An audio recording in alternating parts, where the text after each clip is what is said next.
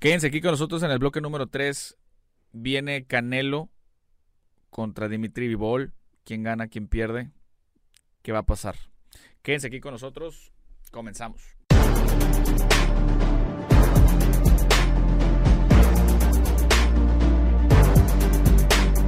Amigos, amigas, ¿cómo están? Aquí su amigo juez analista de boxeo Esteban Franco. Y bueno, este sábado en el T-Mobile Arena va a pelear Saúl Canelo Álvarez contra Dimitri Vivol. Y ustedes dirán, ¿quién es Dimitri Vivol? Bueno, van a pelear por el campeonato de peso semipesado de la AMB en poder de Dimitri Vivol. Canelo en esta pelea sube como retador. Dimitri como campeón. Vivol está, si mal no recuerdo, está invicto en 18 o 19 peleas. No, tampoco tiene mucho bagaje ni nada. Creo que es uno de los campeones más sólidos de peso semicompleto. Es una pelea bien difícil. Creo que la gente no le ha dado el mérito que esta pelea merece. Es una pelea súper complicada para Canelo. Así se los digo, ¿eh? Que si Canelo tiene posibilidades de noquear, sí tiene posibilidades de noquear. Que si Canelo va a noquear, no creo que vaya a noquear. La verdad no lo creo. Vivol tiene posibilidades de ganarle a Canelo. Sí tiene posibilidades de ganarle a Canelo. ¿Vivol le va a ganar a Canelo? No creo. Lo dudo. Pero, pero, cabe resaltar algo. Es bien importante que ustedes vean de principio a fin este video para que entiendan o escuchen este audio en Spotify. A ver, dejámoslo, vamos a dejarlo en perspectiva. Canelo es un es el mejor peleador libra por libra para la gran mayoría de la gente, junto con Errol Spence y Terence Crawford. Ok. Dimitri Vivol, vámonos a aventar unos pasitos para atrás, como si fuera baile. Pero Dimitri Vivol es mucho mejor peleador que Caleb Plant. Es mucho mejor peleador que Liam Smith. Es mejor peleador que Billy Joe Sanders. Es muchísimo mejor peleador que Abni Yildirim. ¿A qué voy con todo esto? Es quizás el mejor peleador que va a enfrentar últimamente Canelo Álvarez. Yo creo que sí. Y, ojo, Canelo está subiendo de peso. Hay eso también lo tenemos que entender. En, noviembre, noviembre del 19, del 2019, Canelo subió a peso semi, a semi completo para pelear contra Sergey Kovalev. Y se acuerdan que sí, lo noqueó y todo. Después sale una polémica porque Sergey Kovalev, Sergey, perdón, eh, declara pues de que le pusieron una cláusula de, rehidratación. Después también Eddie Reynoso la mencionó como tal en un programa. Y eh, empezaron a demeritar mucho el triunfo de, de Canelo. Está bien. Ahora, en esta pelea le preguntaron, ¿hay cláusula de rehidratación? Sí o no y dijo no. Eso está bien interesante. Dimitri Bol es un peleador más joven que Canelo, maduro para su, para, para su división, pero es más joven que Canelo y tiene su mérito, como les digo. No va a ser una pelea fácil, no va a ser una pelea fácil. Si bien es cierto es que Dimitri no es el gran noqueador como a lo mejor Arthur Beterbiev, pero sí puede poner en predicamentos a Canelo. Sigue siendo más pesado que él. Pero vamos a, vamos a ver, en el deporte hay niveles, en el boxeo hay niveles. Y Canelo está en otro nivel diferente al de Dimitri. Pero ojo, la gente tiene que entender algo, porque como no conocen al rival, y como va a ser una pelea bien difícil para el Canelo, y si Canelo no lo noquea, van a decir, no, Canelo, pues ni lo pudiste noquear y esto y el otro y bla, bla, bla, bla, bla, bla. Pero si sabes lo que, lo que estás enfrentando, ¿Se acuerdan cuando supuestamente Canelo iba a subir a peso crucero para pelear contra el Lunga Macambo? Y todos, no manches, pues va a subir a peso crucero. Y les voy a ser honesto. A Ilunga Macabo, Canelo en una pelea, sí, eh, sí, con la mente fija y sin tanto rodeo, Canelo lo noquea en unos cuatro rounds. Trabajando. Obviamente, si quieres dar bola y quieres dar espectáculo, pues te lo llevas a 8, 9, 10 rounds. Con Dimitri Bol no va a ser así. No va a ser así. Como les digo, sí, yo creo que sí tiene posibilidades Canelo de, de noquearlo. Pero no creo que vaya a pasar. No creo que vaya a pasar. ¿Por qué? Porque ha peleado Vivol contra peleadores muchísimo más fuertes que Canelo y más grandes. Y no lo han podido noquear. No, ni siquiera le han podido ganar. Entonces el reto no es fácil, el reto es bien, bien complicado, aunque no, los, aunque no lo parezca. Pero bueno. Predicción oficial. Predicción oficial. ¿Cuál es mi predicción oficial? Es la siguiente. Para mí va a ganar Saúl Canelo Álvarez por decisión unánime. No creo que no creo que lo, no creo que a Canelo le alcance para noquearlo. Tiene posibilidades y tiene. De noquearlo no creo. En todo caso, tendría posibilidades de ganarle por nocaut técnico, no por nocaut fulminante. ¿Qué tantas posibilidades tiene Dimitri Vivol de ganar esta pelea? A mi percepción, no muchas, pero sí pero siempre tiene una, opción. siempre hay, siempre hay posibilidades de ganar. Y más cuando vas a pelear contra un peleador más chico que tú. Volvemos a lo mismo. El problema es que para todo hay niveles. Para todo hay niveles. Es como, vamos a decir algo. Vamos a poner a pelear.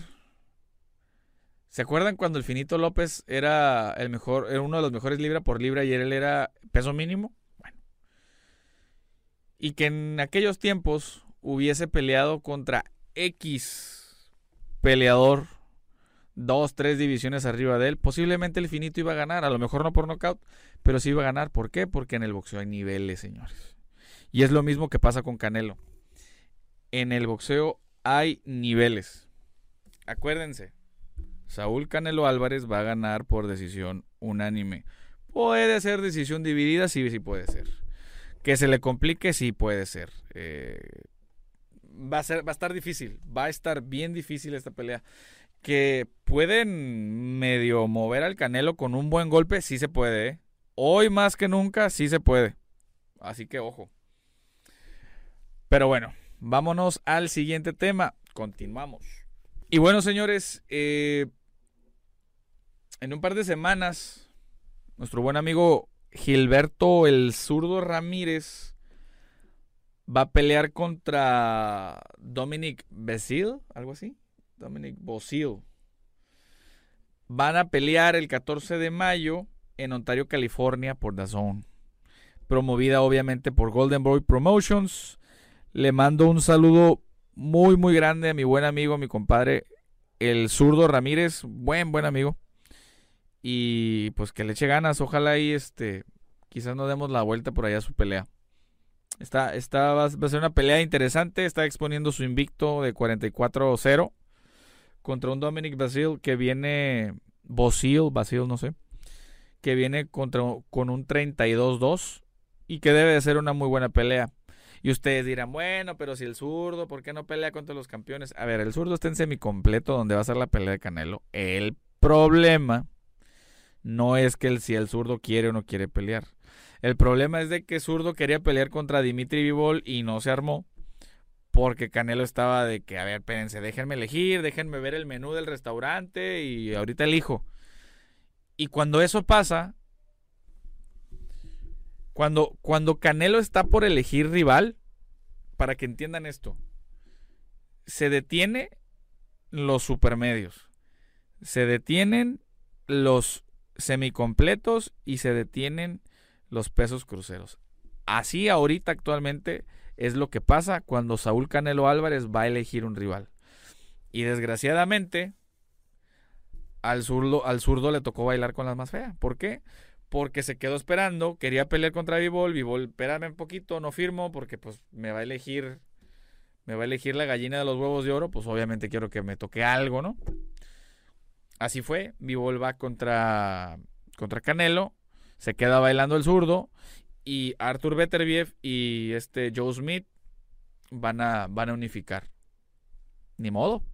Pero creo que también es importante recalcar y, siempre enfatizar, porque si el zurdo está peleando y está ganando terreno en los tops, tienen que hacerlo el retador oficial. El problema está que este, si va a ser la misma categoría que Canelo, para que, para que me peleen al zurdo, va a estar bien complicado.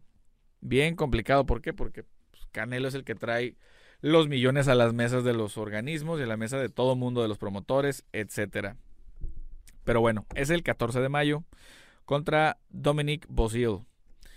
Continuamos. Y bueno, señores, todavía no lo hacen oficial, pero es muy probable de que en estos días lo vayan a hacer. Quizás cuando ustedes vean este video ya se hizo.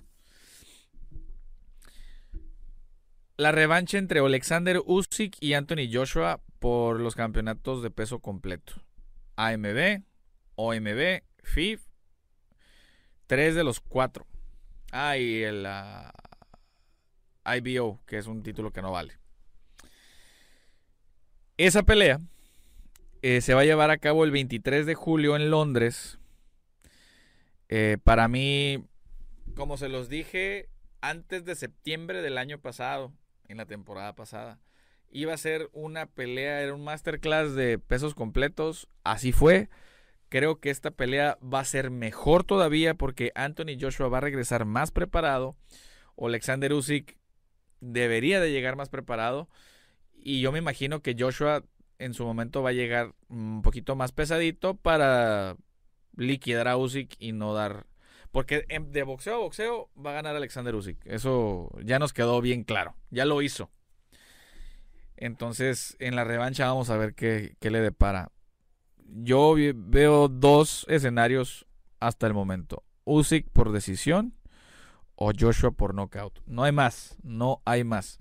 No se ha anunciado también porque, de hecho, Eddie Hearn estuvo platicando con el presidente de la UFC, Dana White, ya que, eh, ya que UFC anunció que esa misma fecha, 23 de julio, iba a ser un UFC en Londres. Entonces, puede haber un cierto conflicto eh, con la cuestión de los horarios. Hasta eso que no les preocupa tanto de que sea en la misma ciudad. Un evento el mismo día en la misma ciudad. Lo único es mover las fechas para que no, no pegue con la televisión. Pero estaría bien interesante. Vamos a ver qué, quién, quién cede, quién va primero, quién va después. Normalmente el que va primero es porque no, porque, porque le tocó ceder. Pero bueno.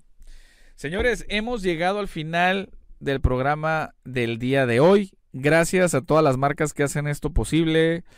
Sherman, Guga, eh, Marshall, a todos los que hacen esto posible. Gracias a la producción allá en México. Eh, aquí también a mi buen amigo. Eh, muchísimas gracias a todos por allá. Gracias por estar aquí con nosotros.